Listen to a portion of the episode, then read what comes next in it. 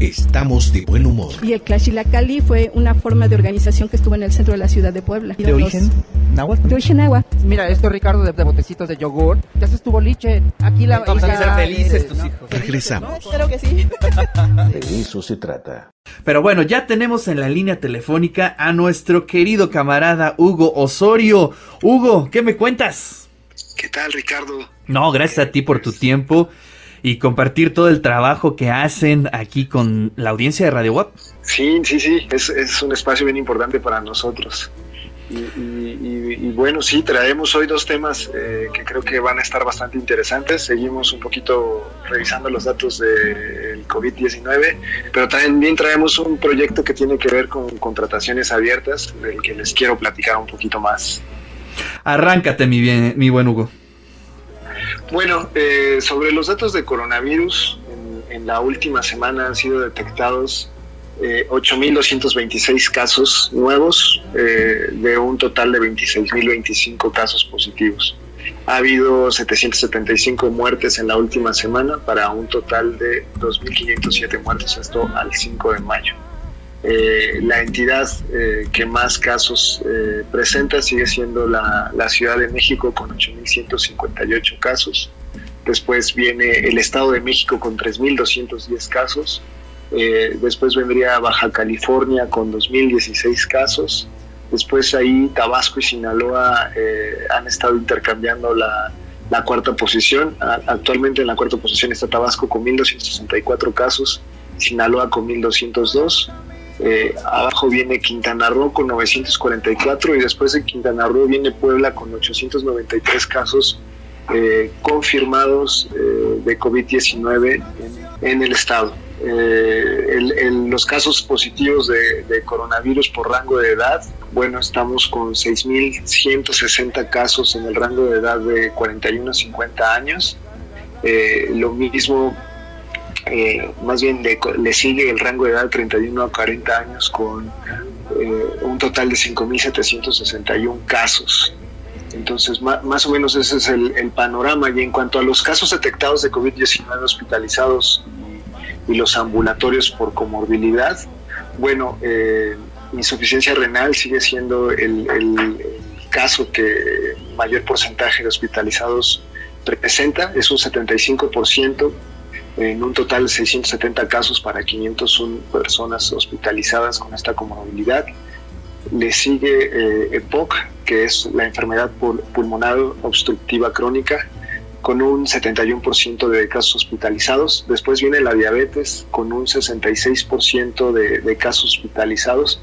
Eh, en, en, ese sentido, bueno, hay 4.885 casos que reportan tener la comorbilidad de diabetes y el 66% hospitalizado que nos da 3.263 personas. Esas serían las tres principales eh, que aparecen como hospitalizados por comorbilidad. Si nos vamos a, porcentaje por rango de edad, eh, encontraríamos, bueno, eh, que diabetes se encuentra en el rango de 61 a 70 años con un 73% de los casos hospitalizados Em, es decir, 848 eh, casos de 1156.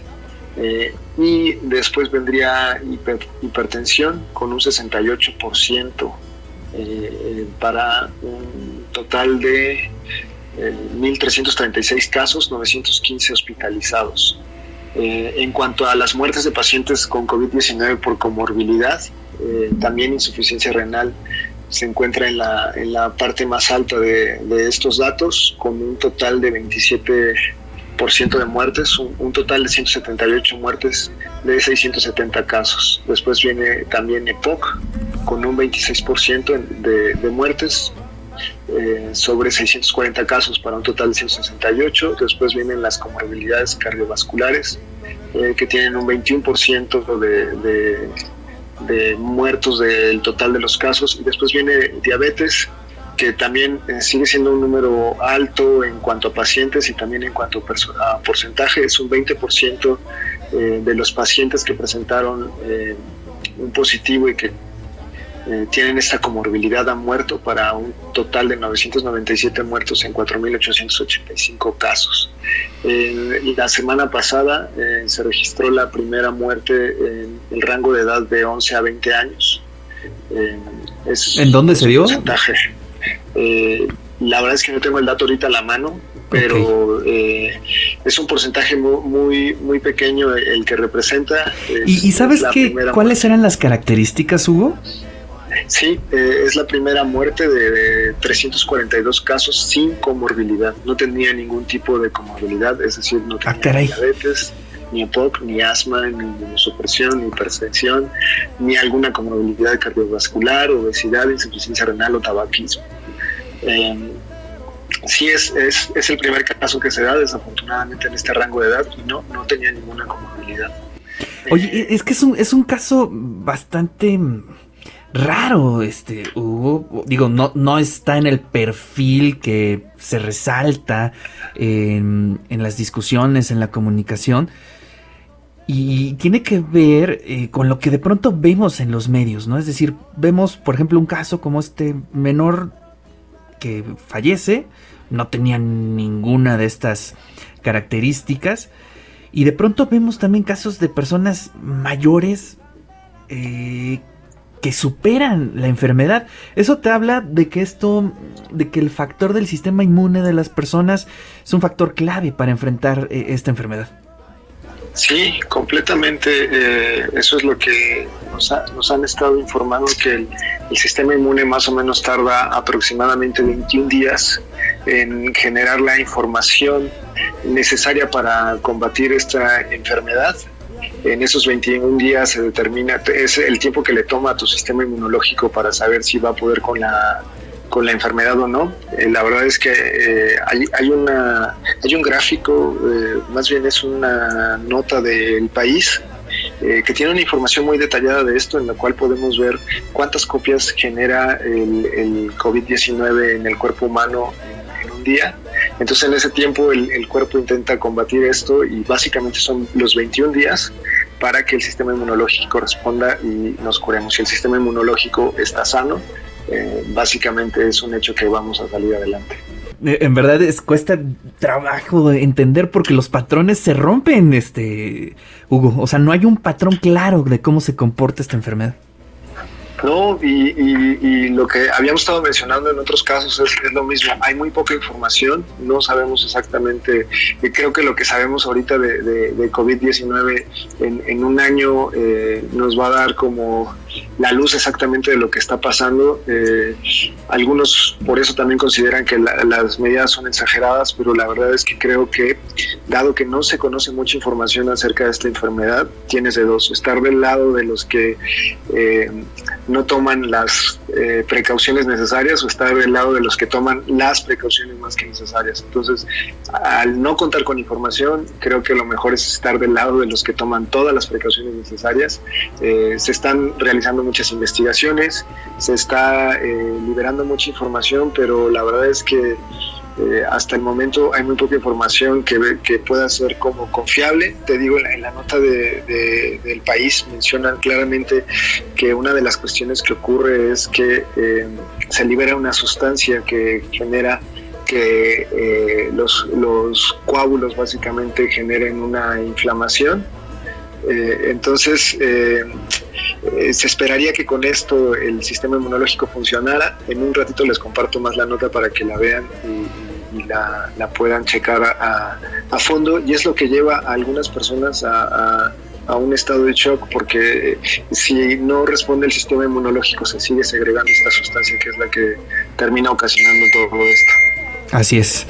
Bueno, pues hasta ahí tenemos la información. Ya lo tuiteaste, le acabamos de dar eh, retweet, pero tenemos otro tema, Hugo. Sí, antes eh, quisiera contarles un poquito de la información acerca de, la tasa de letalidad. Eh, creo que es un caso que en Puebla tenemos que empezar a poner un poquito atención de lo que está ocurriendo. Eh, para, dar un poco de contexto, la tasa de, letalidad a, a, nivel nacional es de 9.63%. Al día de hoy, 5 de, al día de ayer, perdón, 5 de mayo, el estado de Puebla tiene 893 casos detectados positivos y 113 muertos. Y la tasa de letalidad del estado está en 12.65%. Es decir, que eh, ha aumentado, está arriba más bien de lo que de lo que se esperaría. Eh, pero si empezamos a revisar más los datos, nos podemos ir a ver eh, el número de hospitalizados contra el, número de muertos que han muerto eh, mientras han estado hospitalizados. Y ahí, vamos a encontrar que Puebla ha tenido 487 hospitalizados en este, en este periodo de la pandemia y van 100 pacientes fallecidos para tener un porcentaje o una tasa de letalidad de 20.53%. Eh, no somos la entidad que tenga una tasa de letalidad más alta, la es Coahuila de Zaragoza, de Coahuila con una tasa de letalidad de 49.45%. Sí, tienen Está tremenda. hospitalizados, sí, por nueve, por 45 muertos, mientras que la Ciudad de México, ah, perdón, tiene una tasa de letalidad de 16.83 eh, y esto es porque tienen, bueno, dos, han tenido 2.905 hospitalizados y 489 muertos. Entonces creo, eh, creo que sí son datos a tener en cuenta, eh, dado que apenas esto va a llegar a su máximo de capacidad. El, que me parece que el gobernador en días pasados anunció aquí en el estado de Puebla que estamos a punto de llegar a la máxima de capacidad en los hospitales. Y, y bueno, hay, hay otro dato que tiene que ver también con los pacientes intubados. Eh, en Puebla el día de hoy ha habido 55 pacientes intubados y eh, de los cuales 32 pacientes han fallecido para tener un porcentaje de 58.18 muertes del total de las personas intubadas. Entonces, eh, básicamente creo que eh, la información ahí está. Eh, hay muchas dudas sobre estos datos todavía y justo hace, hace un momento en, Serendipia Ale Padilla publicó eh, o, va a publicar, perdón, una, una gráfica que nos ayuda a ver un poquito porque les mencionaba ya el otro día que la base de datos extrae unas variables. No nos están dando municipio de unidad médica, pero nos están dando una variable que es la entidad de la unidad médica y nos dan otras variables que tienen que ver con la información del paciente como es entidad de residencia y municipio de residencia. Eh, mucha gente se pregunta qué está pasando con esos datos o por qué están dando esos datos. Y la semana pasada te comentaba precisamente que lo que ocurre es que posiblemente una persona de, de, San Martín es detectada con COVID-19 y decide ir a hospitalizarse a la Ciudad de México. Pues es decisión de cada quien. Entonces, en esta, en esta gráfica ya lo que podemos ver es exactamente la información que tenemos a nivel entidad federativa de acuerdo a la entidad de residencia del padeciente y la entidad de la unidad médica en la que está hospitalizado. Y así podemos ver, por ejemplo, que en Puebla al 5 de mayo ha habido 487 personas hospitalizadas y de esas 8 eh, tienen su entidad de residencia en Guerrero, 2 en la Ciudad de México, 7 en el Estado de México, 461 eh, en Puebla, 6 en Tlaxcala y 1 en Coahuila. Eh, está está eh, bastante buena la gráfica, ahorita espero también compartirles el, enlace, porque ocurre algo muy, muy significativo ahí y, y, mucha gente se preguntaba por qué hay tantos casos en la, en la Ciudad de México y creo que era algo que, que también ya habíamos analizado y habíamos comentado aquí, lo que ocurre es que muchas personas que trabajan en la Ciudad de México en realidad viven en el Estado de México, entonces eh, se mueven constantemente a la Ciudad de México y en algunos casos los detectaron ahí y en otros casos sí se hospitalizaron ahí, en otros casos no, pero podemos ver por ejemplo que del total de 2.905 casos eh, que tiene la, la, la Ciudad de México, 560 provienen del Estado de México. Entonces es, es un número bastante, bastante grande. Eh, y bueno, curioso lo, lo, lo, que pasa con Puebla, que tiene un caso de Coahuila, pero tal vez por trabajo le, le tocó estar por aquí y bueno, se tuvo que hospitalizar. Claro. Bueno, pues pasamos al otro tema, Hugo. Eh, el otro tema es un proyecto eh, que forjamos eh, artesanalmente en Gobierno Fácil al, en el, este, se publicó el 31 de marzo. La verdad es que tampoco nosotros le dimos ya mucha difusión porque se nos vino eh, COVID-19. Con todo esto se canceló la presentación del proyecto. Iba a hacer una, una presentación con el gobernador de, Nuevo León. Eh, iba a estar el comisionado eh, Joel Salas. Y bueno, me parece que personas de México Evalúa, Nuevo León Cómo Vamos, la CEMIC, el COTAI, que es el, este, el, Instituto Estatal de Transparencia y Acceso a la Información del Estado de Nuevo León, pero eh, hubo un cambio de planes y entonces el lanzamiento fue solamente de manera digital. Y la importancia de este proyecto radica en que eh, el Estado de Nuevo León se convirtió en, la primer, eh, el primer publicador, el primer, la primera entidad a, nivel mundial en implementar el estándar de contrataciones abiertas y el estándar de infraestructura abierta. ¿Por qué es importante esto? Bueno, eh, la, plataforma tiene, todo, eh, tiene la información de proyectos eh, de obra pública ligado a los contratos, a los contratistas y a las instituciones. Es decir, que en esa plataforma pues, se pueden revisar exactamente qué proyectos son los que se están construyendo. Eh, tienen un proyecto que para ellos era muy importante, eh, que era la esfera cultural.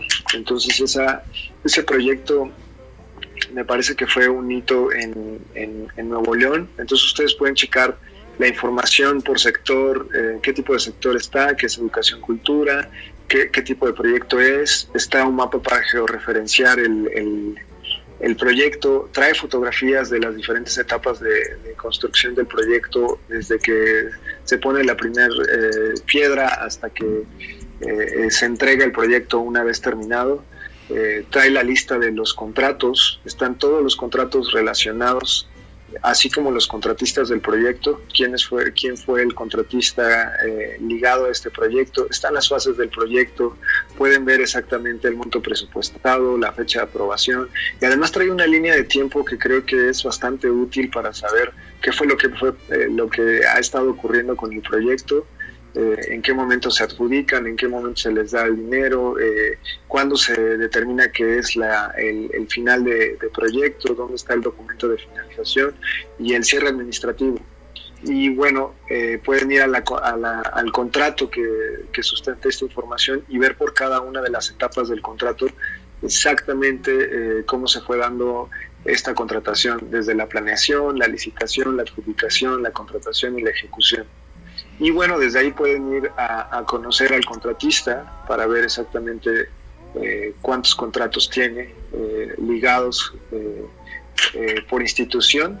Es decir, podemos ver con qué institución ha trabajado más, aquí aparece, por ejemplo, un contratista con la Secretaría de Salud, otro con la Secretaría de Infraestructura, eh, el, monto total que ha recibido de tres contratos, que en este caso estoy viendo un proveedor que ha recibido 254 millones de pesos de, tres diferentes contratos. Pueden ir a ver cuánto están gastando las instituciones públicas. Eh, de acuerdo a esta información y además trae una sección de indicadores en la cual ustedes pueden ver el presupuesto de los proyectos según estatus, los proyectos de infraestructura construidos por cada año, así como el número de procesos de contratos de contrataciones terminados. Y, bueno, es, es, un sitio que creo que eh, en, otras circunstancias se hubiera tenido mayor difusión. Claro, está buenísimo.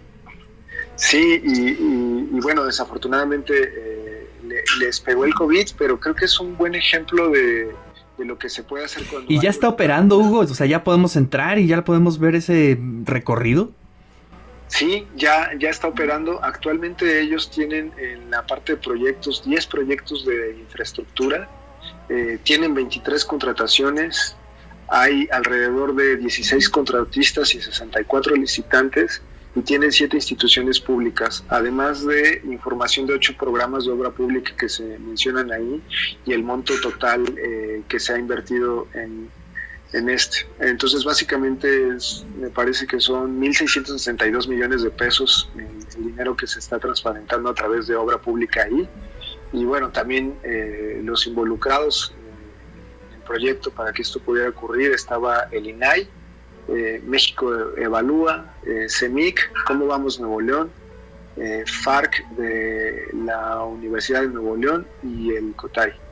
Entonces, la verdad es que hubo muchas personas ahí en la, en la mesa multiactor de organizaciones para que este proyecto pudiera salir, pero no es todo, no es solo salir, siguen trabajando en eh, liberar más proyectos y que esta información no se quede solo hasta hoy, sino que se siga actualizando y tengamos nuevos proyectos.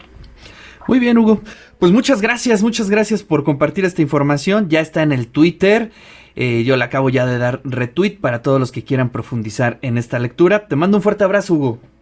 Un abrazo y quédense en casa y usen cobrebocas. Así es. Ahí está Hugo Osorio, el, el, gobierno, no, el mago de gobierno fácil, que todos los miércoles está aquí en el De eso se trata.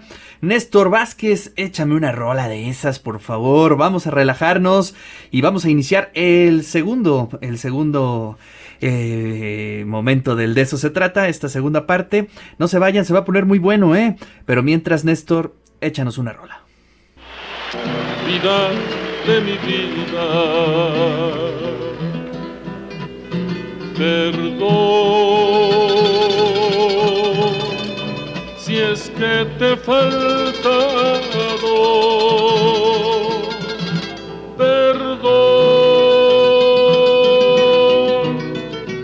cariñito amado,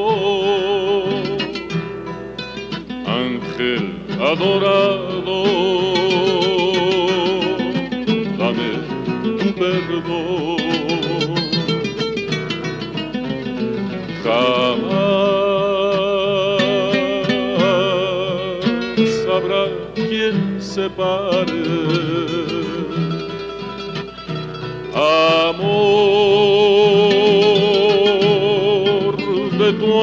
amor el mío porque si adorarte ansío es que el amor mío pide tu perdón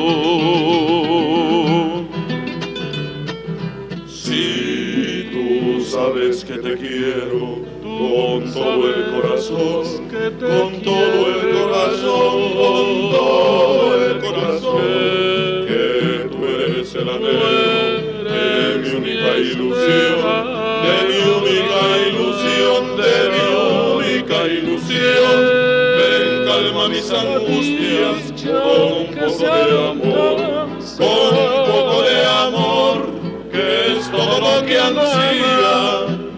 todo lo que ansía mi pobre corazón.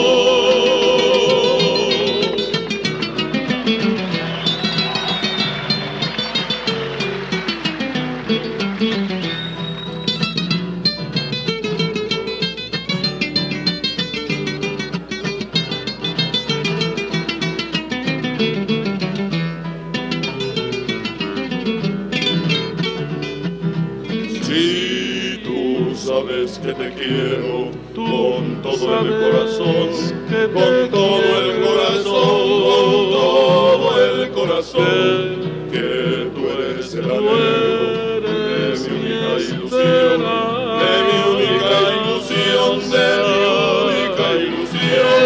Ven, calma mis angustias con un poco de amor, con un poco de amor que es todo lo que ansía, que es todo lo que ansía mi pobre corazón.